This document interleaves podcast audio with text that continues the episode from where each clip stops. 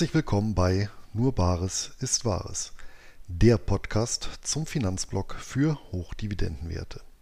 Heute mit dem Nachruf auf Gunnar Heinsohn, der Universalgelehrte der Sozialwissenschaften. Herzlich willkommen in meinem Sterbezimmer. Mit dieser morbiden Humor und norddeutschen Charme verbindenden Begrüßung läutete Gunnar Heinsohn unser erstmaliges persönliches Aufeinandertreffen am 30. April 2011 ein. An jenem Samstag hatte ich mich nach Bremen aufgemacht, im Schlepptau einen Koffer gefüllt mit allen Heinsohn-Publikationen, die mein Bücherregal seinerzeit hergab. Den gesamten Nachmittag, über vier Stunden, nahm er sich anschließend Zeit, um mit mir sein Umfang wie abwechslungsreiches Övre anlässlich des 40. Publikationsjubiläums kursorisch zu streifen. Sein akademisches Sterbezimmer war übrigens eine geschätzte 15 Quadratmeter große, spartanisch eingerichtete Bürofläche im Erdgeschoss eines Funktionsbaus in der Peripherie des Campus, in welche die Universität Bremen einen ihrer luzidesten, aber eben auch unorthodoxesten Denker verfrachtet hatte. Büromöbel, Rechner und Nadeldrucker inklusive. Nichtsdestotrotz darf sich die Hansestadt rühmen, im Namen jener geldtheoretischen Konzeption geführt zu werden, die Heinsohn gemeinsam mit seinem langjährigen akademischen Konterpart und Freund Otto Steiger ab Mitte der 1970er Jahre auszuarbeiten begann. Unter den zahlreichen Veröffentlichungen aus der Feder des Professorenduos ragt als ökonomisches Opus Magnum Eigentum, Zins und Geld ungelöste Rätsel der Wirtschaftswissenschaft heraus, welches inklusive seiner Folgebände die sogenannte Bremer Schule der Eigentumsökonomik endgültig im akademischen Diskurs verankerte. Die 1996 veröffentlichte wissenschaftliche Publikation, zu deren Lektüre ich selbst drei Anläufe benötigt habe, untergräbt überzeugend die geldtheoretischen Fundamente der klassischen Ökonomie, was übrigens die neomarxistische Wirtschaftstheorie genauso wie die österreichische Schule der Nationalökonomie einschließt. Seit dem Jahr 2000 wird die Eigentumsökonomik vom Geldmuseum der Deutschen Bundesbank als eine der fünf wichtigsten existierenden Gelderklärungen gewürdigt und das, obwohl beide Autoren zu den Fundamentalkritikern des Eurosystems der ersten Stunde zählen, deren Cassandra-Rufe nach wie vor zu lesen lohnt.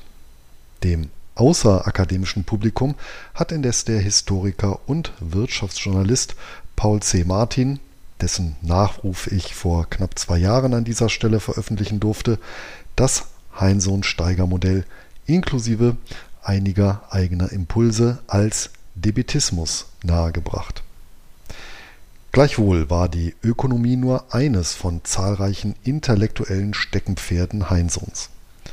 Nach seinem akademischen Auftakt in der Kleinkindpädagogik und den Veröffentlichungen zu den negativen Auswirkungen früher Fremdbetreuung, die auch nach einem halben Jahrhundert nicht an Aktualität eingebüßt haben, waren es vor allem die teilweise fantastisch anmutenden Schriften des Arztes und Neokatastrophisten Emanuel Velikovsky, welche das Feld seines Forscherlebens abstecken sollten. Religionsentwicklung, Demographie, Antisemitismus und Genozidforschung sowie Chronologiekritik. Die auf den ersten Blick zusammenhangslose thematische Spreizung erwies sich dabei in einem akademischen Umfeld, in dem Spezialisten über immer weniger immer mehr wissen, als logische Folge seines erkenntnistheoretischen Strebens. Heinsohn war einer der ganz wenigen und vermutlich letzten Gelehrten des hiesigen Universitätsbetriebs, dessen herausragende Stärke im fachübergreifenden methodischen Ansatz lag, wie er sich beispielsweise in dem von ihm selbst so bezeichneten Verfahren der parallelen Rätselakkumulation fruchtbar manifestiert hat Bemerkenswert ist angesichts der an potenziellen Fettnäpfchen reichen Auswahl, dass Heinsohn Zeit seines Berufslebens der persönlichen Neugierde folgend sowie mit intellektueller Strenge das akademische Skalpell geschwungen und damit Wissenschaft im eigentlichen Sinn des Wortes praktiziert hat. Unbestechlich, allein der Erkenntnis verpflichtet und zudem gänzlich uneitel. Dass diese Haltung ihm nicht nur Freunde bescheren würde, war ihm vermutlich selbst klar. Spätestens nachdem ihm im Jahr 2003 mit dem flüssig lesbaren Sachbuch Söhne und Weltmacht Terror im Aufstieg und Fall der Nation ein veritabler Bestseller zur demografischen Entwicklung und Bevölkerungspolitik gelang, wurde er von den ebenso einschlägigen wie öffentlichkeitswirksamen Kreisen mit dem Prädikat umstritten, geadelt und als Volksfeind abgestempelt. Ob ihm das nicht seine Forschung verleiden würde, wollte ich bei meinem Besuch wissen.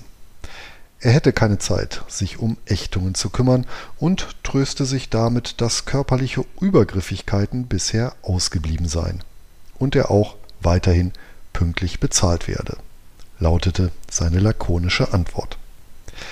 Dass Heinsohn sich schließlich nicht nur in Bremen, sondern am Ende auch in Deutschland nicht sonderlich heimisch gefühlt haben dürfte, dazu haben neben obigem Umstand vermutlich auch hunderte anonymer Schmäh- und Drohbriefe jeglicher politisch-extremistischer Couleur beigetragen, von denen ich eine negative Besten auslese, einschließlich eines tagesaktuellen Pamphlets bestaunen durfte.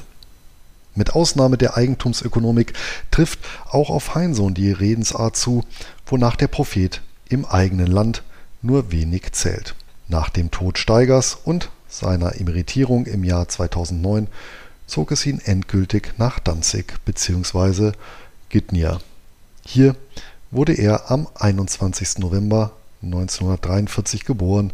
Von hier war sein Vater, der Korvettenkapitän Heinrich Heinsohn, ein gutes halbes Jahr zuvor ein letztes Mal als Kommandant des U-Bootes U-438 ausgelaufen, welches ihm einschließlich seiner Mannschaft auf dem Grund des Nordatlantiks zum stählernen Grab wurde. Vom Bildungsbetrieb verabschieden musste sich Heinsohn seinem Standortwechsel zum Trotz übrigens nicht.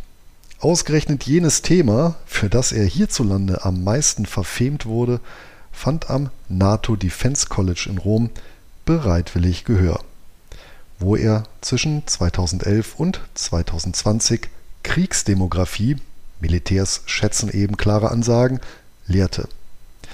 Das mag auch damit zusammenhängen, dass Heinsohn auf Basis der in Söhne und Weltmacht ausformulierten Youth Bulk Theorie bereits frühzeitig ein Scheitern der militärischen Intervention in Afghanistan und im Irak prognostizierte. Der Lehrauftrag in Italien hatte für ihn zudem den Vorteil, seinem letzten großen Lebensthema einer Neuordnung der Chronologie des ersten Jahrtausends archäologisch vor Ort auf den Grund gehen zu können. Dass in der hiesigen akademischen Landschaft damit kein Blumentopf zu gewinnen ist, war ihm freilich bewusst. Nicht zuletzt aus diesem Grund hat Heinsohn auf eine Veröffentlichung seiner Ergebnisse in Buchform verzichtet. Seine 400 Seiten starke Schrift Wie viele Jahre hat das erste Jahrtausend erschien als Privatdruck bzw. in einer elektronischen Fassung. Apropos Veröffentlichungen, welche seiner eigenen Publikationen sein Lieblingsbuch sei, lautete bei unserem Treffen in Bremen meine letzte Frage, derweil ich fast schon im Gehen begriffen war. Bemerkenswerterweise nannte er ohne zu zögern und für seine Verhältnisse freudenstrahlend jenen Titel aus seiner reichhaltigen Publikationsliste, der vermutlich am wenigsten öffentliche Rezeption erfuhr. Die Erschaffung der Götter, das Opfer als Ursprung der Religion.